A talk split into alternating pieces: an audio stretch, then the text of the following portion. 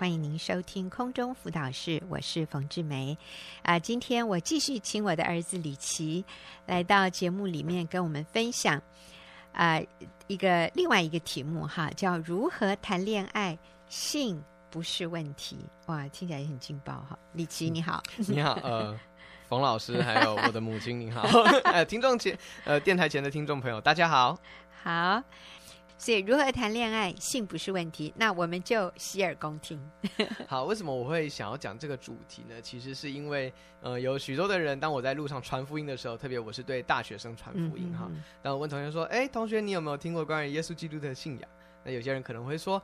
哦，你们就是那个反对婚前性行为，对不对？所以这个婚前性行为是你们基督教的教义之一，很重要的一个神学教义。然后我想说，呃呃，对，也不太对哈。对，所以我就是发现说，其实许多人对我们基督信仰里面的性观念是一知半解的。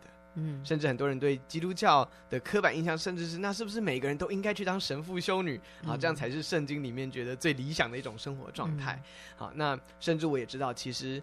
哦，当我们在谈性这件事情的时候，有许多的教会或是许多基督徒的孩子不知道怎么跟父母谈这件事情。嗯，那但是我想，这一个很简单的，例如不能有婚前性行为，好，一夫一妻，婚前守贞，婚后守约等等这些简单的口号背后，其实是有很深厚的。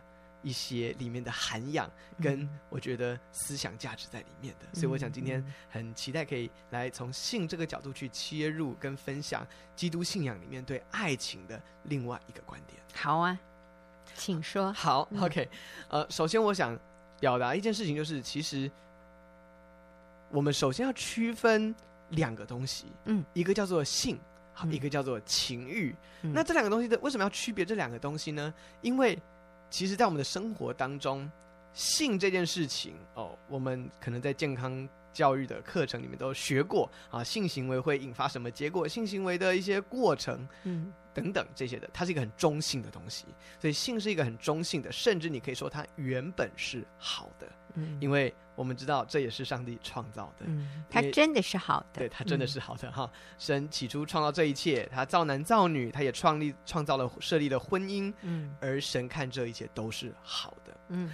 但是如今有另外一个东西，好像这个他的畸形的这个双胞胎的孪生兄弟出现了，嗯、叫做情欲。嗯、那情欲是什么东西呢？简单来说，就是神起初设立性这个东西，是在一夫一妻、一生一世的前提之下来进行的。阿门、嗯。呃，我自己在从交往到预备婚礼到结婚，那我发现，哎、性这个东西被上帝设立在结婚的之后的这个所谓的洞房花烛夜的这个时间点是非常恰到好处。为什么？他在两个人已经充分认识对方，并且。跳跃了他们理性对彼此的认识哈，我知道你是谁，你知道我是谁，然后但是我不能完全认识你，但是我在这个时候已经需要凭信心做一个决定，就是我要跟你共度一辈子。嗯，而在众人还有在上帝面前作证，他们无法毁约的前提之下，哈、嗯，我要先说，我不管现在法律怎么定哈，嗯、但我要说，原本上帝设计的情况是在无法毁约的情况之下，两个人结婚筹备婚礼中间沟通了许多，最后性出现了。它使得这整个呃婚姻的关系有一个非常你可以说灿烂的，好像国庆烟火一样的 一个开场白。对，是他用这个呃性行为来作为一个像一个绚丽的一个开场，然后，为两个人的婚姻来增添色彩。甚至有婚姻学者说，性行为之于婚姻，就像是钢筋混凝土之于建筑物。嗯，一个极度贫乏性行为的婚姻，你可以说这确实是一个红灯的警讯。嗯、有许多的婚姻辅导员，他们真的会问这个问题。嗯，就连呃，在这个某一个大教会的时候，这位主任牧师啊，他底下有五有这个好几千人、几万人的会友，所以他底下的同工团队，这位主任牧师遇到他的同工团队男生哈，嗯、男性成员的时候，他第一个就问。除了你这个礼拜有没有读圣经，有没有祷告，有没有灵修？他接下来就问一句话：你跟你太太的性生活，嗯，这学期这个礼拜如何？不是这学期哈，这个学期太惨了。这一个礼拜如何？那为什么？因为这位牧师非常清楚知道，性是神所设立，而且在婚姻里面是必须的。嗯、而但是情欲，简单来说是什么？他要完全打破一夫一妻、一生一世的这个框框。嗯，情欲简单来说，它就是要在上帝以外去寻求满足，他要在一夫一妻的关系以外去得到满足。嗯，我们一起来听一下圣经当中怎么描述情欲哈。嗯、其实你可以发现，情欲不是只有性这件事情。嗯，他说。情欲的事都是显而易见的，就如奸淫、污秽、邪当、拜偶像、血数、仇恨、争竞、记恨、恼怒、结党。好，我们不会继续念完。嗯，但是我们刚刚已经听到好多好多，其实不一定是性行为的事情。嗯，例如我们聚集在一起搞小团体，恶意毁谤某人，这也是情欲的一部分。嗯，所以其实你可以发现，许多今天男女交往的关系里面，因着情欲。在当中趁虚而入，导致许多年轻男女朋友的交往里面也充满着刚刚所描述的特质，嗯，结党纷争、嫉妒仇恨，嗯、呃，曾经在 BBS 上面就出现过一个一个有人的投稿哈，里面是一个呃女生。描述她跟她男朋友怎么认识，结果在当中他们发生了一些不好的事情，一些不好的关系，导致到最后这个女的几乎这个快要精神病了。然后最后在一场车祸当中，这男的居然离这个女的而去，嗯、然后把这个女的丢在大街上，好像让她等死一样，这样子在 BBS 上面迅速被传开来。嗯、哇，那许多人就开始抨击这个男的，你怎么可以这样不负责任？嗯、但事实是什么？原来这个女的在第一时间她用了六个化名。在不同的网络论坛当中讲同样的情节，我请问你是这位男主角，你还有机会为自己说什么话吗？嗯，那我想我们也看到很多这样的社会事件，我们无法还原当时的现场，但是这整个事件最后引发出虽然。是以一对恋人哈，嗯、我们说相爱的人为主角，但是你可以在当中发现，它引发了非常多的，你可以说毁谤、人身攻击，嗯、甚至最后逼得可能某一方真的想去死啊。嗯、我们发现这是情欲想要的事情，嗯、情欲要的不是性，情欲最后要的是一切从性以外的东西，而且一切一夫一妻、一生一世以外的这些事情，那最后他就带来一个。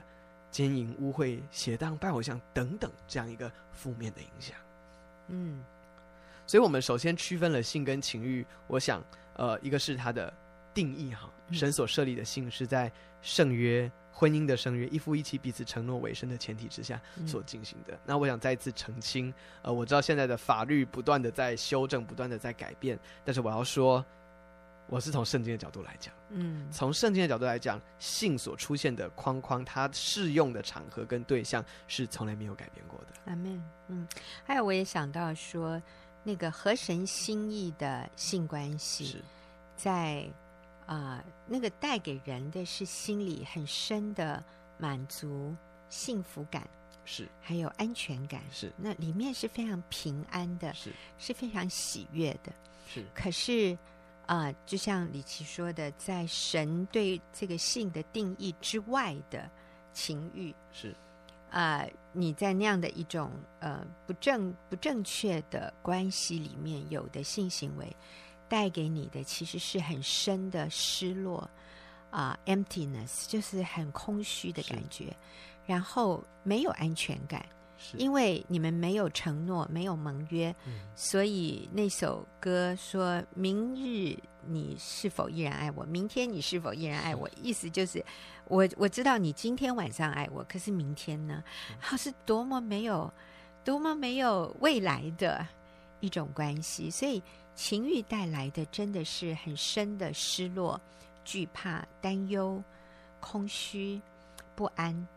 可是，在正确的关系里面的性关系呢，是带给我们很深的滋润、满足、平安啊、那种安全感。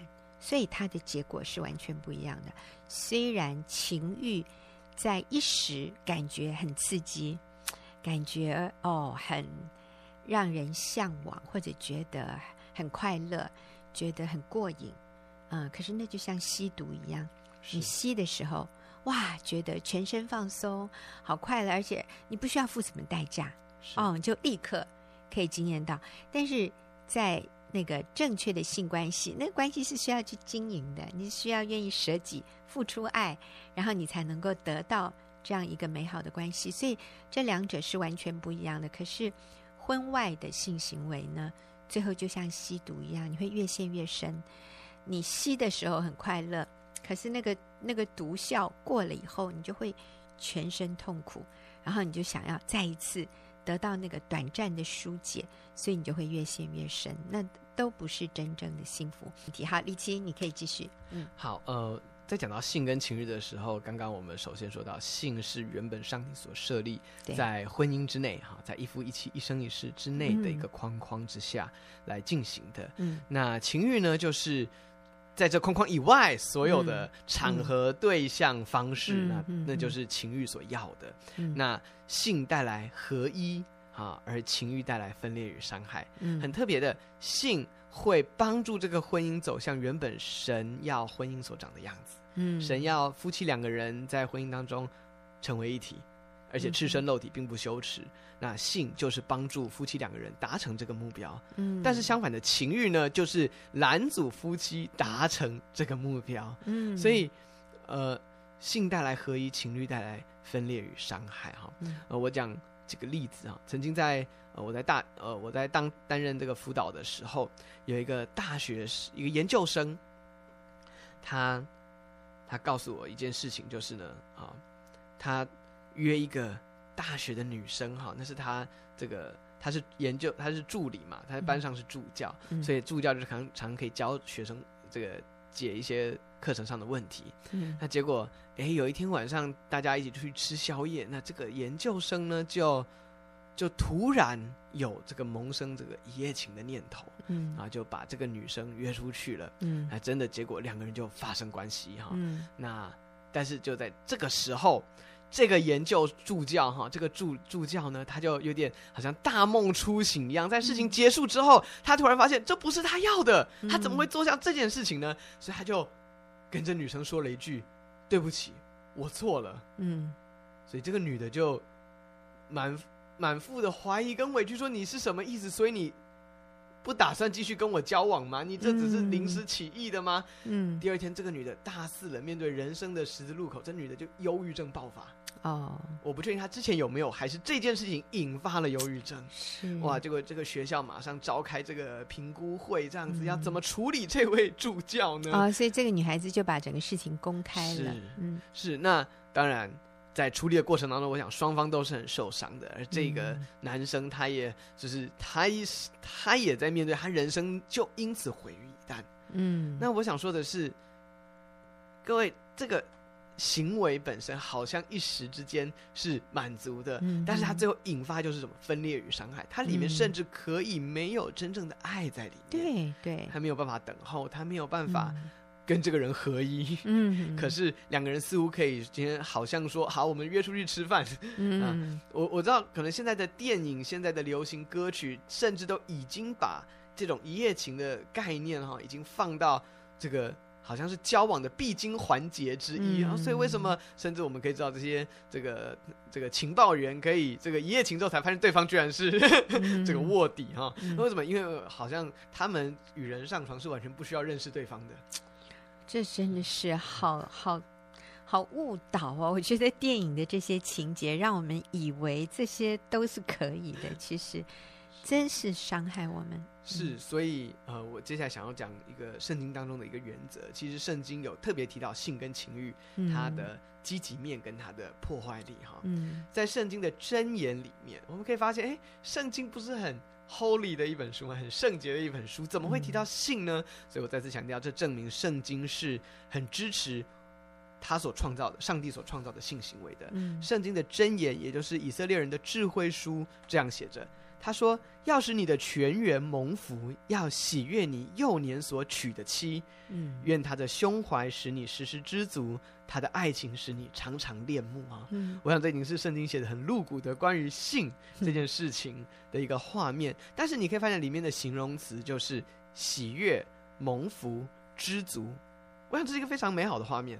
嗯，然而接下来同样在箴言这卷书里面提到情欲。”这个事情，他特别提到是婚外情哈。他说：“与妇人行淫的，便是无知；行这事的，要丧掉生命。他必受伤损，必被凌辱。他的羞耻不得涂抹，因为人的记恨成了烈怒，报仇的时候绝不留情，什么赎价他都不顾。”圣经特别，圣经这边不是描述这个女人哦，圣经是描述与这个女人发生关系的那个人，就是无知必丧掉生命，而且被羞耻、被凌辱，而且他会非常的惨。是。是，所以在我们可以看到这个情欲圣经里面所写的，它的一个结果就是引导人走向死亡。真的，真的。其实李琦你在说的时候，我也想到圣经里面那个那个无知的年轻人叫暗嫩，对不对？其实他是他是单恋他同父异母的妹妹，是。所以呃，他旁边的坏朋友就给了他一个计谋，嗯、就是他就。呃，假装生病，然后要他的妹妹做一个饼给他吃。他妹妹拿饼给他的时候，他就强暴了这个妹妹。其实这个妹妹百般的求他不要这样做，但是他仍然做了。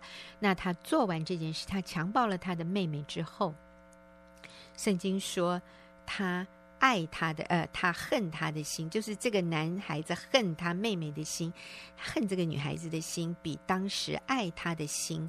更甚，就是他现在恨他多过于爱他，这就是情欲。他可以在几秒钟之内，从你以为的爱变成恨。是，那当然，这个女孩子被羞辱啊，那也是很悲惨的。可是这个男生后来就惹来杀身之祸，他也因此被杀了。呃，所以真的情欲的结局就是毁灭。是，所以。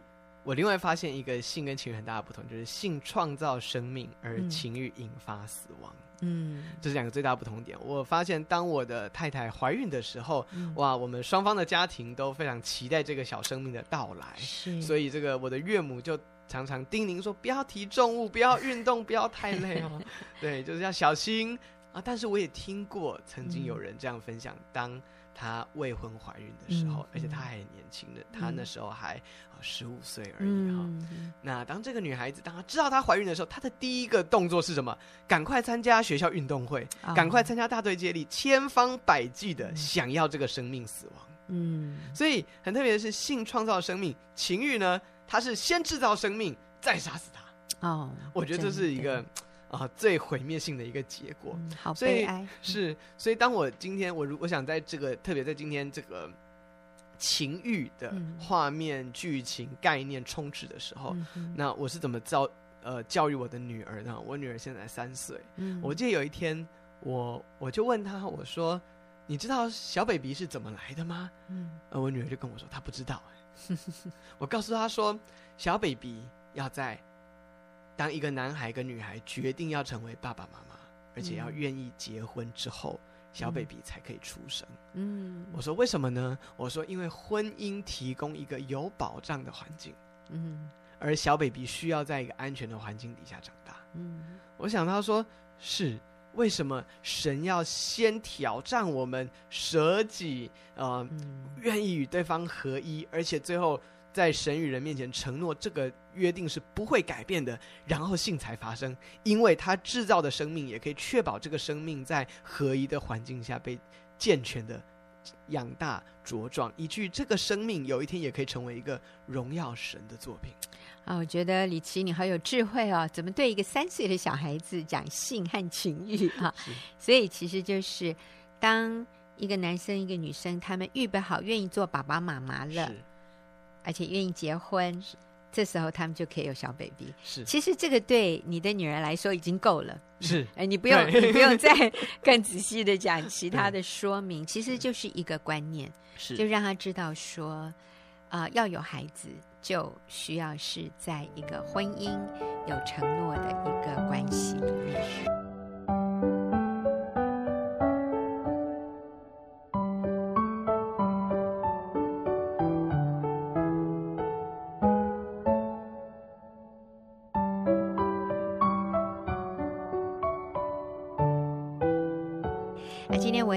李琦传道来跟我们谈，啊、呃，如何谈恋爱，性不是问题哈。李琦他对于这个，呃情欲与性啊，他还有一些总结，是不是？是，所以总归我们刚刚所提到的关于性跟情欲，其实是有很大的区别，嗯、不管是它的定义。它的带来的结果，它的功能，嗯啊，以及人们最后从这两种关系当中会得到什么，都是有天差地缘的。是，只是很可惜的是，今天的人们混淆了这两个东西。嗯，我们误以为。这个性就是情欲哈，情欲就是性，真的。所以，要么我们落入一种就是极为呃极为保守，而且不敢谈它，嗯、那以至于我们的下一代啊，甚至我们自己，从来没有人好好的教育过我们，嗯、到底上帝是怎么看待这件事情的，嗯、或者是我们走往另外一个极端，反正一切都是好的，所以只要我喜欢，有什么不可以哈、嗯？为什么不能爱？我我我不能违背我自己的感觉啊，不能违背我的感情啊！我爱他，这个有什么不对吗？那所以我想，呃，最后用这个呃发生在电影圈里面一个真实的事件哈，嗯、它跟性没有什么关系，嗯、但是我想让大家去了解，我们混淆了性与情欲，其实呢是对爱情还有对性一个非常大的误会。嗯，OK。呃，大导演哈，克里斯多夫诺兰 （Christopher Nolan），我想很多人看过他的电影，像这个《星际效应》、《全面启动》、最近的《敦刻尔克》大撤退哈。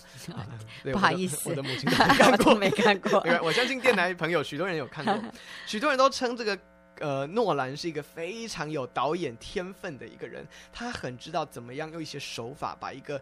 事情说的引人入胜，嗯，那但是在像你一样，呃、是。好，但是在他这些我们现在看到好莱坞这种暑期院线强档之前，呃，证明诺兰的这种鬼才天分的一部作品哈，叫做《记忆拼图》。这部电影其实有许多的人看完之后都说，这真的是杰作，这真的是证明呃诺兰他是一位杰出导演，有鬼才导演的一个证据，嗯。在国外，呃，许多人常常在传这部电影，他就说要认识诺兰的手法，就要看这部电影，堪称是他的代表作。嗯，那所以在台湾呢，呃，也有人哈，就想要朝圣一下，就诶也租了这部电影来看，看完之后却得到另外一种的评价，说其实诺兰也不过就是个资质平庸的导演而已，这部电影一点都不吸引人。诶、嗯，怎么会有这么大两极化的反应呢？嗯，原来啊，这部电影《记忆拼图》原本。他整部电影是完全时空错乱的哦。诺兰要透过一个类似精神分裂、一个吸毒者的一个眼光去看这整件事情，所以他是反反复复、前后有点跳来跳去，让人完全错乱。被诺兰把玩于他的这个设计的剧情里面，所以人们看完总觉得哇，真的是这个一个丰盛的电影的响宴，觉得在里面很很喜欢诺兰所设下的这些圈套哈。大家觉得这这真的是一个享受。然而呢，在这部电影上映之后，电影圈又重新制作了一个特别版，叫做“全部按照时间先后顺序规规矩矩的排给你看”。Uh. 那可惜的是，听说在台湾只有引进所谓后来的正确顺序版，oh. uh. 所以很多人在台湾只租得到这个版本。所以当他们看完之后，他们觉得非常的无聊无趣，uh. 而且他们觉得。诺兰也不过如此。嗯、那直到有人终于看到了国外版本的时候，才说这真的是杰作。嗯，那这个事件跟性与情欲有什么关系？嗯，今天我们就仿佛我们一切的媒体都已经被情欲所掌控了。嗯，它打破了上帝原本设计的功能、设计的框框，以及性应该发生在的场合和对象。嗯，嗯，但是今天我们的媒体、我们的电影、我们的音乐已经。完全打散这一切，破坏这一切，而且扭曲这一切，然后告诉我们：“来吧，这就是性全部能给你的东西。”嗯哼。于是我们尝了，我们做了，我们每天活在当中，最后我们冷冷的对上帝说：“原来你创造的爱情也不过就是如此。”是，不过就是这么无趣又让人没有盼望，而且让人一夜之后就再也没有就后悔的东西，受伤是。所以曾经我问过一个人说：“你还相信存到永远的爱情吗？”嗯，这个学生说：“我不想相信了。”嗯，他说：“理论上我知道他可能理论可以定义出来，但是我在这世界上没见过，所以不要跟我讲永恒不变的爱。”好可惜。嗯，所以另外我的一位朋友，他跟他女朋友同居。嗯，我说：“你们为什么不结婚呢？”嗯，你在工作，他也在工作，你们为什么不愿意踏出那一个？婚姻的约定、嗯、是，他说，是啊，每天早上我们都对对方说“我永远爱你”，但我们心里面都知道我们在骗对方。真的好悲哀哦！我不确定事实是如何，但是最近我看到这位朋友的 Facebook 的状态改成单身。哎呦，对，但是我知道他当年为了跟着女朋友搬出去，嗯、其实他是离家出走的这样子。嗯、所以今天我们在爱情、在性当中，我们受了伤，嗯，但是我们却仿佛一个。好像四面都被包围起来，关在笼子里的观众一样，嗯、我们看不到，嗯，在爱与性另外的出路。是，但是我想鼓励的是，其实今天圣经里面，上帝要给我们的，嗯，就是那个出路。嗯、上帝想告诉我们说，这才是我这个导演的版本呢、请不要听信那些其他这个想要用外行管内行的这些呃人的设计，这些媒体的操作，嗯、你在里面看不到。爱与性的真面目。嗯，对，那个其实有一本书叫《性不是问题》，其实也是李琦翻译的哈。他的原著是呃 Joshua Harris，他那本书啊，呃《性不是问题》，他讲的就是这个。他说，其实任何不在婚姻里面的性啊，就是情欲，情欲是真实的性的那个字念赝嘛，赝 品。赝品呀，counterfeit 啊，它就是一个赝品，就是假的。是，可是他看他以假乱真，他让你以为这是真实的性，可是不是，那个是一个仿冒品，那个不是真东西。可是我们我们用惯了仿冒品，或者我们已经吃了冒牌的东西，我们就我们就以为这是真的，然后我们对那个真实的东西，我们就没有胃口了，是或者我们就对它已经盲目了。我觉得这是，啊、呃，这是魔鬼的谎言，这是魔鬼的计谋哈。那不过李琦啊、呃，最后我想还是也要提一下，就是现在很很多被讨论的一个议题，是就是呃同志的议题啊。那呃，在你接触年轻人的这些经验里面，我想你也会。接触到这方面有有这种倾向的朋友，是，那你可不可以说一下，你是用什么样的态度、什么样的原则来跟他们互动？呃，然后你对于基督徒或者甚至基督徒的父母，如果我们的小孩有这样的同性的倾向，呃，你会给我们什么样的建议？好，那呃。所以我想从一个事件来开始说，这样子。嗯、其实我在大学的时候啊，我的大学是非常开放跟前卫的，而且我们常常在讨论这件事情。嗯、是那个时候，呃，还是我们课本上所讨论的东西，但是现在已经几乎变成一个全民尝试了哈。嗯、是，所以对于同性恋啊、多元性别、性别流动、性别光谱等等这些东西，嗯、呃，现在可能我们的中学生都已经啊，常常被媒体曝光、曝露在这个媒体的环境之下。嗯、那我记得在那个时候。其实班上同学常常喜欢来挑战我这个问题。嗯、他说：“李琦，你是基督徒，那你对同性恋的看法是什么？同性恋是罪吗？”嗯、他们常常这样问我。呃，经过几次的讨论之后，我越来越觉得，理论上我们都可以说，但是我觉得要解答我内心最深，就是到底我该怎么看待同性恋？嗯、最好的解答就是。嗯求上帝让我遇到一位同性恋，嗯，跟他一起相处这样子。嗯、那过了，你好勇敢哦！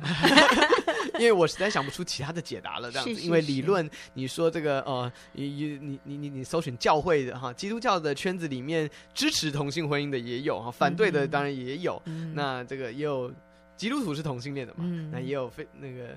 哦，所以很多状况都有，嗯，但是我觉得最好的一个证据就是我实际的跟一位同性恋相处，而且我从当中去实践我所相信的事情，嗯，是，所以，呃，你所相信的是什么？你说实践就是呃学习爱，爱一个跟我们信念不同的人，呃，对，我想更多的去了解。我该怎么跟这样的人互动？嗯，以及我该如何让他明白圣经上面所讲的？我们面对呃同性同性恋或者呃同志的朋友，身为基督徒，什么什么样是一种最合宜的态度？嗯，好，我记得呃，在我在带大学的团契的时候，那有一位学生，他就。跟着我们一起团契的一年，啊，大概一一年多，大概快就半年，快一年左右的时间。嗯、呃，我也都带他查经这些，他也很稳定出席我们团契的活动。因为你向上帝祷告，求主让你认 识一位这样的朋友。OK，所以上帝垂听你的祷告。曾曾经有这样祷告过，因为我觉得这是在啊、嗯呃，当同志议题与教会今天这样子两边的冲突当中的时候，我觉得最好的一个寻求解答的方式哈。是。那所以啊、呃，有一天就会有一个学生，他就说，嗯、呃，以及有。有一件事情我想跟你说，嗯、你现在有空吗？我说、嗯、哦，好啊，嗯、你要说，他就说，嗯，我是同志这样子。哦，然后当时我心里想说，上帝怎么办？哇，我现在该怎么回应呢？那我就说，哦，你是我祷告来的，感谢主。这样子，结果反倒这个对方有点吓了一跳。嗯、为什么我会说他是我祷告来的呢？嗯、我就跟他解释，就是过去我所。嗯，看过的或者别人对我挑战过的，那我相信我实际与一位啊、呃、同性恋的朋友一起继续的在团体里造就牧养他，我觉得这是上帝给我的一个解答。嗯，是。那所以在接下来的过程当中，那我就开始从这位学生的眼光，嗯呃去看他所遇到的一些问题哈。嗯、那但是我觉得在造就他的过程里面，其实我想表达的是，呃。同性恋是不是最严重的罪呢？好，我想基督徒应该都会说不是的。好，他是不是会，呃，耶稣基督的救恩是不是无法拯救一位同性恋？我想这个我们也应该会，呃，承认说是是可以的。嗯，基督耶稣基督的救恩是可以拯救同性恋者的，如同，呃，曾经在耶稣时代，耶稣也去拯救那些。性工作者，嗯，或者是所谓对妓女、税吏、罪人，统称就是罪人一类的。啊，我想，所以不管是什么样的罪，除了亵渎圣灵的罪，就是耶稣明明白白的说这是永远不得赦免的。但是在其他的各种各式各样我们的罪行跟罪啊罪性当中，其实耶稣都是可以拯救的。嗯，我觉得当我们在当我在面对同性恋的时候，我也深深被考验。这一点就是，李琦，你相信今天这个问题是其实不是最主要的问题吗？嗯，你愿不愿意处理这个罪，如同处理他其他生命中的问题一样？嗯，哇，所以有的时候我承认，好像我太敏感了一点哈。我们觉得，哎呀，你是不是同性恋？那这个。我们就一直锁定在这个话题上面，以至于我们忽略了这个人平常他是不是被圣灵充满，以神为乐，是不是常常抱怨等等。那我发现这位同学其实他有其他许多需要改变的地方，我觉得这个比他的同性性倾向更重要。嗯，对，所以其实后来我反倒没有花那么多的时间，常常在所谓关注他的感情状态。嗯嗯，呃、或者性倾向，或者性倾向。对，那所以反倒我继续。仍然如同其他的学生一样，挑战他 读经、祷告、建立与神的关系，以及不要抱怨。其实这个同学最大的问题是常常抱怨。是，常常觉得怀才不遇，常常觉得没有人看上他。嗯、呃，这个我要说，其实，在同志圈子里面哈，嗯、我们上一堂信息叫做如何脱乳这样子啊，嗯、在同志圈子里面，其实乳蛇是很多的，他们更渴望脱乳这样子。真的，是那而且在同志圈子里面，从我这位同学的呃眼光告诉我，其实更残酷的这样子，嗯、是里面的呃，因为这些人其实带着许多的。也不要说被扭曲的爱情观在当中，嗯、有一部分的人急切得到别人的渴望、肯定跟认同，嗯，所以这反映在他们的感情交往当中。嗯，这个有一两位哈，例如在同志圈子里面那些哦比较帅气的啊，嗯、比较有吸引力的，嗯，我们这个他们叫做天菜型的，嗯、就是人们都想要的、嗯、啊。那这样的角色呢，其实你知道他根本不愁没有交往对象，嗯。对，人们排队的想跟他交往，嗯、但是广大的其实是那些，嗯、呃，可能从小就被否定的，在一般呃，你说这个异性恋社会当中也被排挤的，他们今天好不容易找到了同志圈子里面，在里面却成为那个被玩弄的对象。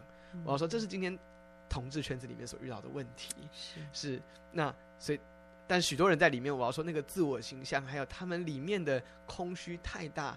以至于这位同学这样跟我说：“他说很多人已经都被玩了好几回了，哦、他们还是甘愿被这些啊少数的这种，哦、你可以说就这种红人哈，继续玩弄他们的感情。哎呦，那所以所以听起来也好心疼。是，所以这是为什么今天当这些同志呃朋友他们来到教会，他们其实企图寻找，如果你们说神的爱是真的，嗯，他可否接纳我这个人？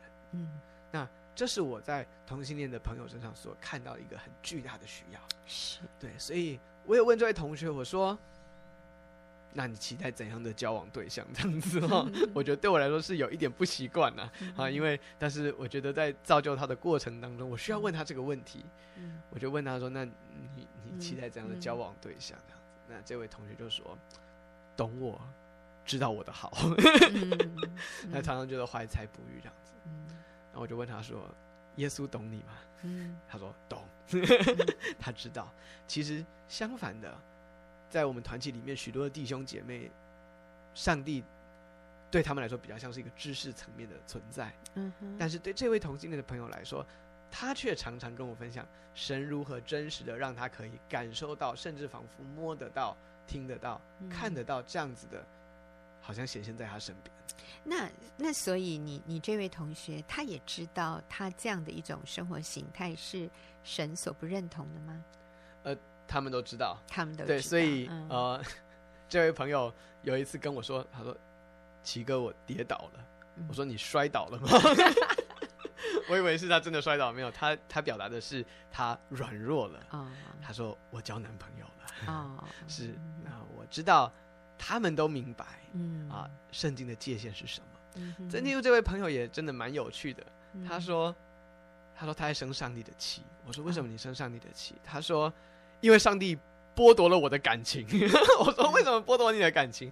他说他也认识另外一位基督徒的同性恋者，嗯，那他们两个就祷告寻求哈，有点像这个模仿异性恋的一个 状态。还有他们祷告寻求，那结果呢？上帝真的说话了，上帝对另外这位呃弟兄啊说：“你们两个做普通朋友就好。”嗯，然后呢，这位弟兄就。跟我们这位同学就表达说：“抱歉，我想我们就到此为止。”嗯哼，他们就停下来了。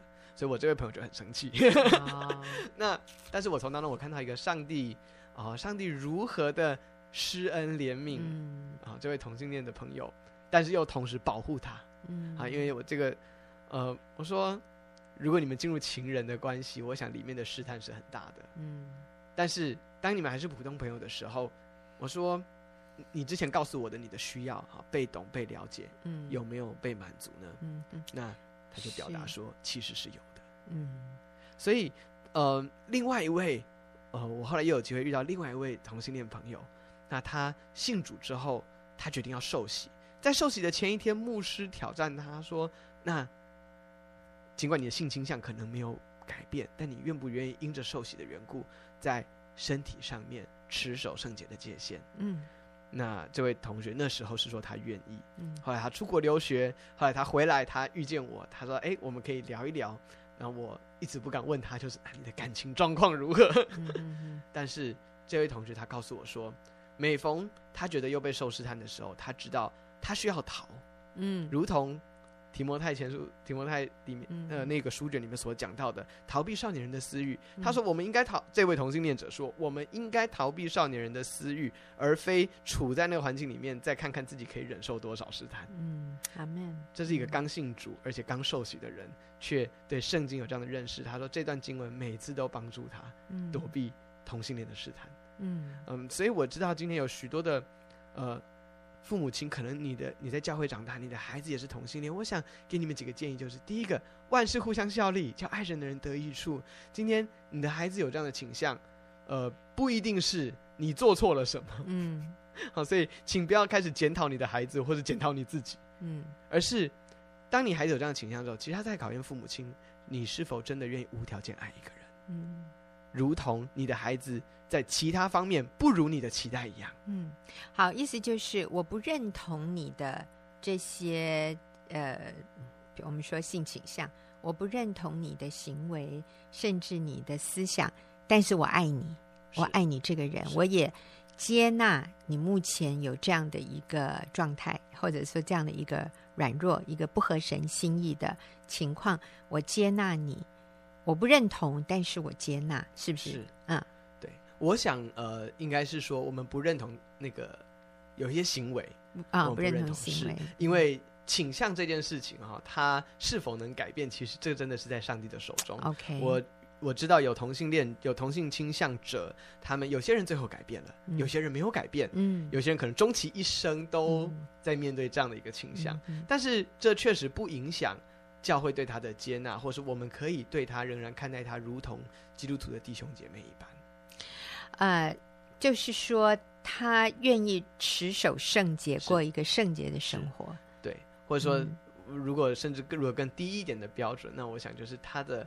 他的态度上，他知不知道？就是这并不是这某一些行为，并不是圣经当中所同意的。嗯，嗯是，所以他知道，他知道。嗯，但就像如同异性恋当中，也有许多人是可能色情上瘾的等等这些人，嗯、这些人知道，但是却做不到的。嗯，那我想，可能我们都很乐意帮助这些人走出来。那那同样的，也有一些有一些人，他知道他并不喜欢自己现在的行为。嗯，那我想，我们仍然可以带着爱与接纳。重点是。帮助这个人活在神的面前。嗯哼哼哼，是好，所以就是我们有我们的立场，我们啊、呃、也也很坚持什么是神喜悦的，什么是神不喜悦的。但是我们了解，我们接纳，我们尊重的同时，我们爱他，但是我们不认同他的行为，是这样吗？好，哎，你再帮我修饰一下。是了了解了解哈，我我想当我们在。聊的时候，当我们在嗯在相处，我觉得是实际上相处的时候啊，因为同性恋者其实他们非常敏感、敏敏锐，知道我们对他们的态度是什么。嗯哼哼，所以我觉得应该是，这是一个我们所如果这是一个你所不认同的一个行为跟倾向，嗯、那你可以继续仍然以神的爱。来爱他，嗯、你不需要每一次跟他谈的话题都围绕在这个事情上面，或者是定期 check 说，哎，你改变了吗？哎，那你怎样吗？哎，你怎样吗？是真的。好，我想这这大概就跟有许多这个异性恋者也是一样哈，就是每次农历新年的时候，父母就问说，那你有对象了吗？你有对象了吗？你有对象了吗？有时候父母好像也不太那么接纳我们单身哦。是好，那这次谢谢李琦，我想这方面啊。呃我想我们这一代的哈，我这一代，我现在六十几岁，我觉得我们还是有非常多需要学习的。那也谢谢李琦你这么真诚的分享，也谢谢听众朋友的收听。那我们下个礼拜再见。